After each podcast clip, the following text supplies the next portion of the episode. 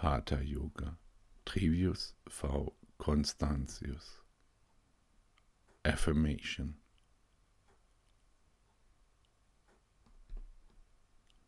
Follow your own spirit with your being.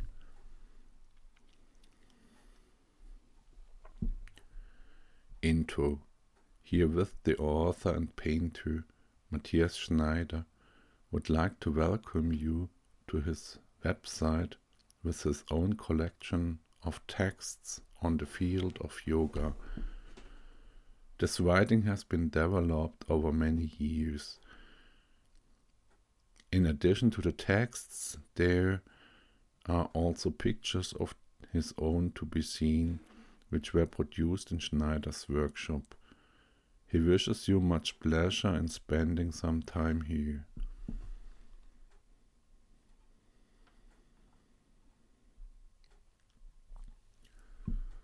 Welcome, bienvenue. Letter, dear sir or madam.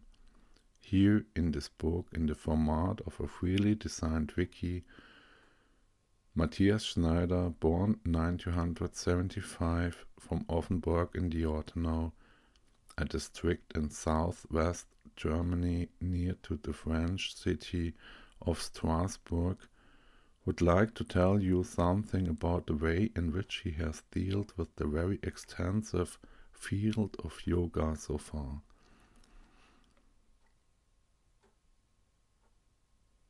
He would like to document the approaches he usually uses for his readings and thus show you how he has perceived these things.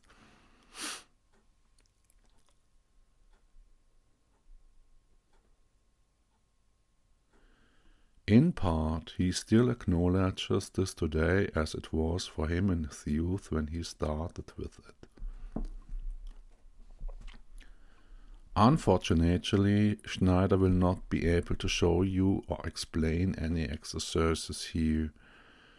This could not be his task in the preparation of this work report.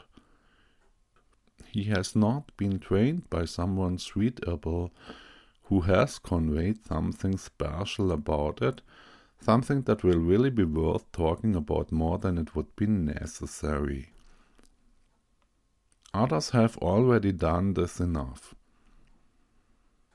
The author would probably not be able to do this better than these. The small wiki here is in parts a very personal one. It will hardly be able to have the same value for every reader. But if you feel comfortable reading and staying on the site, you should take a look at its contents.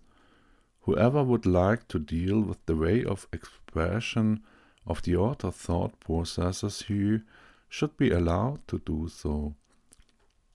Perhaps he will be able to contrast his own thoughts with what is written down here that may be good for it, in order to rate something expressed with words in detail with himself. A certain confrontation with the work and the word of another person can probably release something very useful and fruitful for one's own understanding of such things as they appear here. The wiki is still being edited by the author. What is the writer concerned about while writing it? He thinks that each person has to find and give the actual answers to the questions of his own life.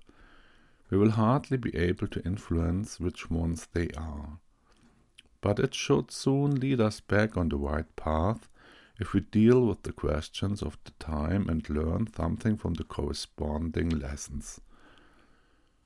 If these answers come from us and were neither scientifically founded nor religiously confirmed, nor did they correspond to local customs, then one can confidently speak of a statement from the field of esotericism. Schneider therefore considers his examination of yoga as such. Especially for something not yet properly understood, one urgently needs one's own approaches which do justice to man with his ordinary talents and some simple equipment of the mind. Such approaches should have relevance for the advancement of man in his actual life situation. This applies to the author in the same way. To consider a possibility for an improvement of the real occurrences of one's own existence, and to consider how to find and follow this path should be one of the main reasons for the creation of the book here.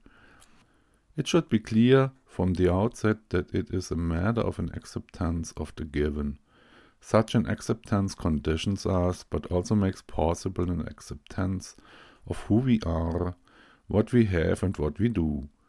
Thus, the author has found an opportunity to write text about yoga using his own example.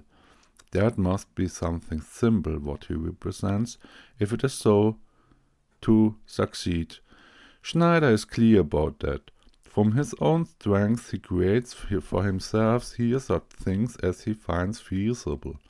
Nevertheless, some of them may seem rather unconventional to you.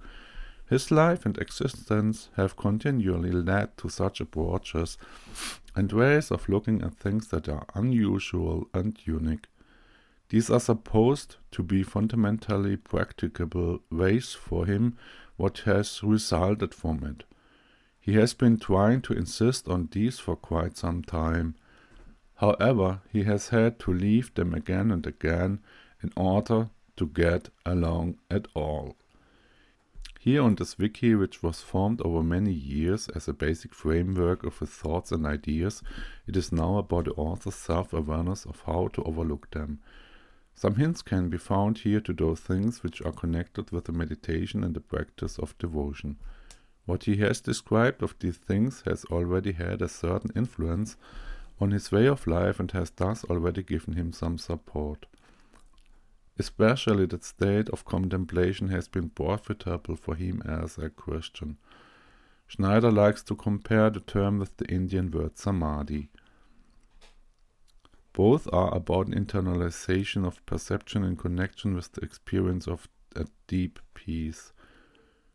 Taking this as a starting point and maintaining the actual peace in the real situation of everyday life is supposed to give our existence a real beauty.